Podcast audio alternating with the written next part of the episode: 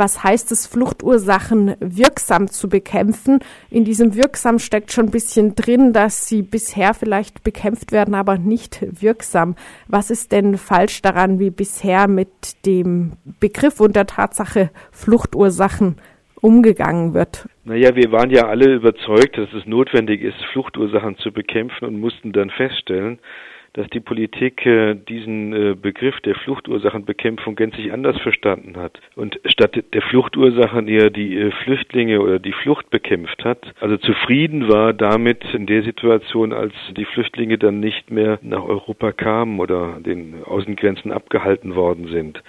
Das hat das ganze Elend, die ganzen Probleme, die letztendlich die Migration von Menschen antreiben, eher nur unsichtbar wieder gemacht und das Elend in Slums oder in Lagern versteckt. Aber es ist nicht zu einer Bekämpfung der Ursachen des Problems gekommen. Was sind Ursachen, die die meisten Menschen auf der Welt in die Flucht treiben derzeit? Wenn man hinschaut, sind das eigentlich immer ähnliche Probleme. Wenn man Menschen, die sich auf den Weg macht, befragt, dann verweisen sie auf eine dramatisch zugenommene Verunsicherung oder Entsicherung ihrer Lebensumstände, meistens dadurch, dass ihnen die Lebensumstände kaputt gemacht werden durch wirtschaftliche Prozesse, durch Entrechtungen, durch Landraub, durch Rohstoffabbau, durch Gewalt aller Art, durch Entsicherungen dadurch, dass zum Beispiel keine sozialen Versorgungen mehr da sind, dass keine Bildungsoptionen da sind, dass also so etwas wie eine allgemeine Perspektivlosigkeit herrscht. Hinzu kommt dann die Gewalt, die sich meistens auf diese sozialen Probleme draufsetzt. Das sind die Ursachen und die sehen wir in allen Teilen der Welt und die haben dazu geführt, dass in den letzten Jahren die Migration extrem zugenommen hat und auch die nächsten Jahrzehnte anhalten wird. Nun ist ja immer wieder zu hören oder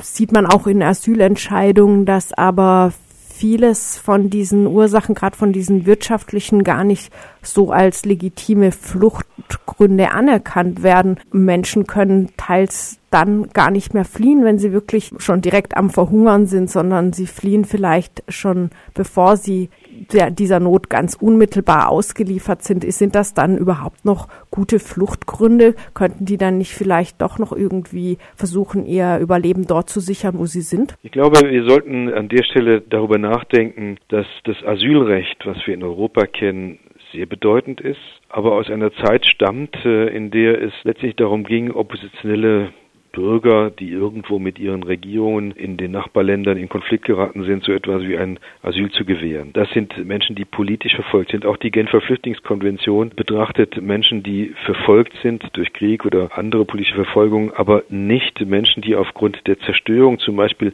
ihrer Lebensbedingungen durch den Klimawandel betrachtet werden. Menschen, die jetzt aufgrund zum Beispiel des steigenden Ansteigens des Meeresspiegels ihre Lebensumstände verlieren, haben überhaupt keinen Rechtsstatus im internationalen Kontext. Äh, sie können nirgendwo aufgenommen werden und sich auf bestehendes Recht berufen. Hier äh, stellen wir fest, dass eigentlich nachgebessert werden müsste im äh, internationalen Kontext, beziehungsweise es müsste etwas Sinnvolles getan werden, um diesen Zerstörungsprozess aufzuhalten. In der Ankündigung der Veranstaltung heißt es zumindest, was nicht ausreicht zu tun. Das Elend der Welt hat längst ein Ausmaß angenommen, das durch Hilfe nicht mehr gemildert werden kann. Was ist denn falsch an Hilfe in solchen Situationen? An Hilfe ist nichts falsch, nur wir stellen fest, dass eben das Ausmaß der Probleme in der Welt inzwischen so groß geworden ist, dass mit den bestehenden Möglichkeiten, den bestehenden Mitteln von Hilfen dem Bedarf nicht mehr beizukommen ist. Das sind Verhältnisse, die inzwischen auch die Bundesregierung äh, verstanden hat, die von der UN immer wieder vorgetragen wird und deshalb geht es darum, letztendlich an die Ursachen von Gewalt, an die Ursachen von Not, an die Ursachen von äh, Migration heranzutreten und deutlich zu machen, dass es eines radikalen Politikwechsels bedarf. Eine Politik, die nicht mehr diesen anhaltenden Zerstörungsprozess noch weiter verstärkt. Was wären denn diese Ursachen jetzt grundlegender und wie, äh, wie müsste so ein Politikwechsel aussehen? Naja, wenn wir genau hinschauen, dann stellen wir fest, dass es am Ende letztendlich das bestehende Wirtschaftssystem ist, die ähm, globale Entfesselung des Kapitalismus, die dazu geführt hat, dass Menschen in allen Teilen der Welt entrechtet worden sind und ihre äh, Chancen auf ein menschenwürdiges Leben äh, verlieren, verloren haben und weiter verlieren werden. Äh, ein Wirtschaftssystem, das die äh, Interessen von, von, äh, von Ökonomie und auch von Macht über die Rechtsansprüche und Bedürfnisse von Menschen stellt. Überall dort, wo äh, Menschen in den Konflikt mit zum Beispiel jetzt dem Raubbau an Umwelt und äh, an Ressourcen ähm, äh, in äh, Konflikt geraten, dort verlieren sie, dort werden sie entrechtet und vertrieben. Hier brauchen wir letztendlich eine Erkenntnis, dass das, was äh, die eigentliche äh, Fluchtursache ist, der Kapitalismus ist, äh, ein Wirtschaftssystem, das von hier aus in alle Welt äh, exportiert worden ist, dass letztendlich wir die zentrale Fluchtursache sind, äh, so komisch das jetzt klingt. Ähm, aber das ist damit gemeint äh, mit dem Stichwort der äh, Externalisierung von äh, Gründen. Wir leisten uns einen, einen Lebensstil, einen, eine Lebensweise, die auf Kosten anderer geführt wird. Eine Erkenntnis, die inzwischen auch in der Bundesregierung beim Entwicklungshilfeminister angekommen ist Fatalerweise zieht er daraus keine Konsequenzen. Er müsste eigentlich aus der Regierung austreten und dafür Sorge tragen, dass sie eine andere Politik macht. Genau an diesem Punkt gilt es darüber nachzudenken, einen neuen, einen radikalen Kurswechsel in der Politik umzusetzen. Und darüber werden wir auch reden dann morgen. Es gibt ja immer wieder Diskussionen darum, ist tatsächlich der Kapitalismus die Fluchtursache sozusagen. Dann wird einem entgegengehalten, zum Beispiel, da gibt's auch viele andere Fluchtgründe. Menschen fliehen vor repressiven Verhältnissen in ihren eigenen Herkunftsländern. Damit hat Europa nichts zu tun. Es gibt Korruption, es gibt autoritäre Staaten und die Menschen kommen doch in die europäischen Staaten, wo der Kapitalismus blüht, um dort daran quasi teilzunehmen auf der Suche nach Aufstiegsmöglichkeiten, nach besseren Arbeitsplätzen. Ist der Kapitalismus nicht auch eher Lockung als negative Fluchtursache? Kann man das wirklich so einfach sagen, dass er die Ursache ist? Also ich habe es jetzt einfach gesagt, um zu provozieren. Und ich glaube, wenn wir genau hinschauen, entdecken wir, dass in dieser Provokation vieles äh, liegt, was notwendig gedacht werden muss.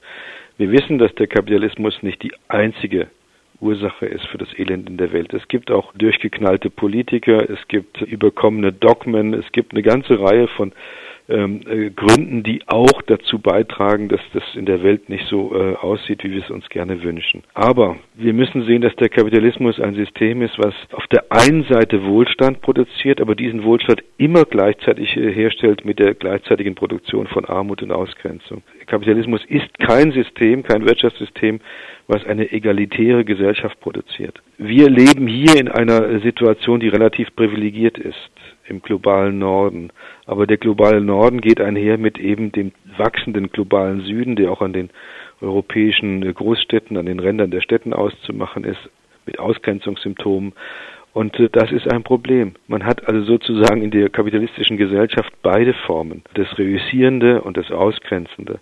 Früher äh, ist die Politik da ähm, mit einhergegangen, indem sie bestimmte Bereiche der Gesellschaft dann außerhalb des Kapitalismus versucht hat zu organisieren. Gemeingüter zum Beispiel, Bildung, Gesundheit.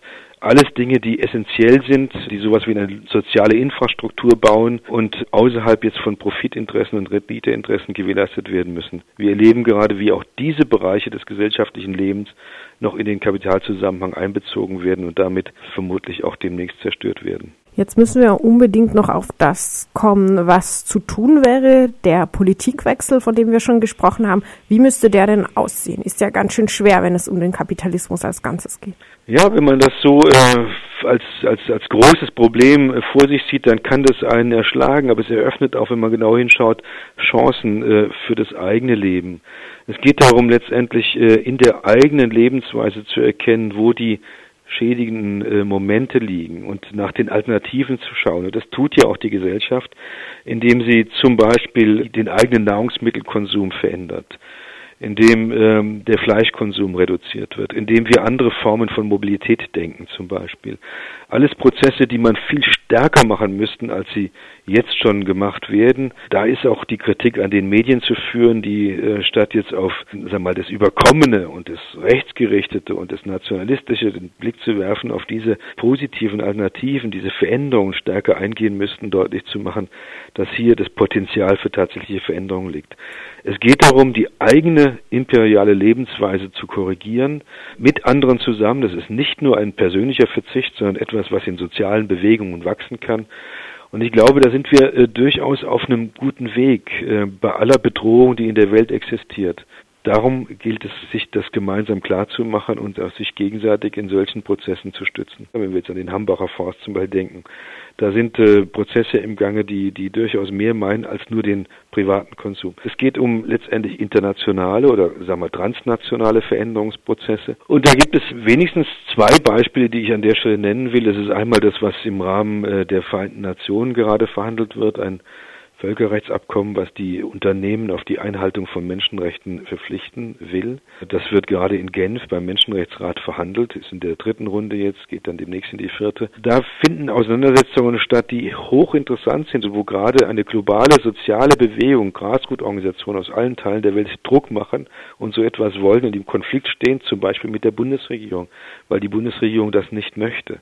Sie möchte keine verbindlichen Verpflichtungen von transnational tätigen Unternehmen auf Menschenrechte. Sie möchte es alles in Selbstverpflichtungen oder in freiwilligen Kontrollen organisiert wissen, wo wir wissen, dass es nicht funktioniert. Also hier sind Konflikte, wo man sich auch dann politisch organisieren kann und engagieren kann in dem gleichen Kontext, den ich gerade geschildert habe. Versuchen, eine politische Gestaltung zu machen, die das Ausrichten von Wirtschaft auf allein Rendite und Wachstum einfängt und versucht, so etwas wie eine Sozialverpflichtung, Betonung auf Verpflichtung wieder zurückzuholen. Das kann man sich auch in internationalen Institutionen denken. Wir bei Medico denken zum Beispiel über einen internationalen Fonds für Gesundheit nach. Sowas wie eine globale Bürgerversicherung, was heute organisatorisch und finanziell leicht machbar wäre, aber am fehlenden politischen Willen scheitert. Auch darüber werden wir reden. Auch das sind Ideen, die man genauer verfolgen kann, die umsetzbar wären und dafür Sorge tragen könnten, dass schon heute so etwas wie menschenwürdige Lebensbedingungen für alle Menschen an allen Orten der Welt angegangen werden können.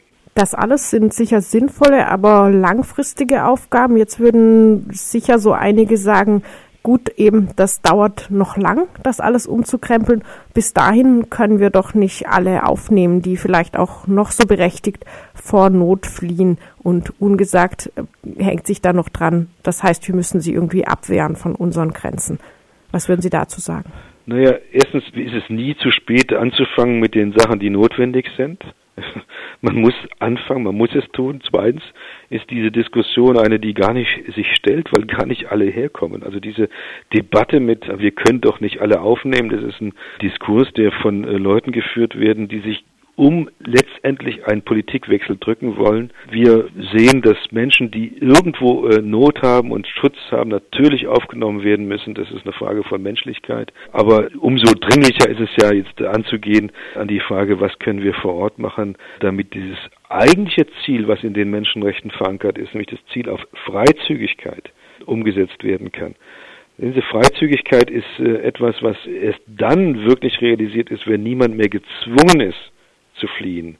Wenn alle aus eigenen Stücken entscheiden können, sie wollen bleiben oder irgendwo anders hingehen.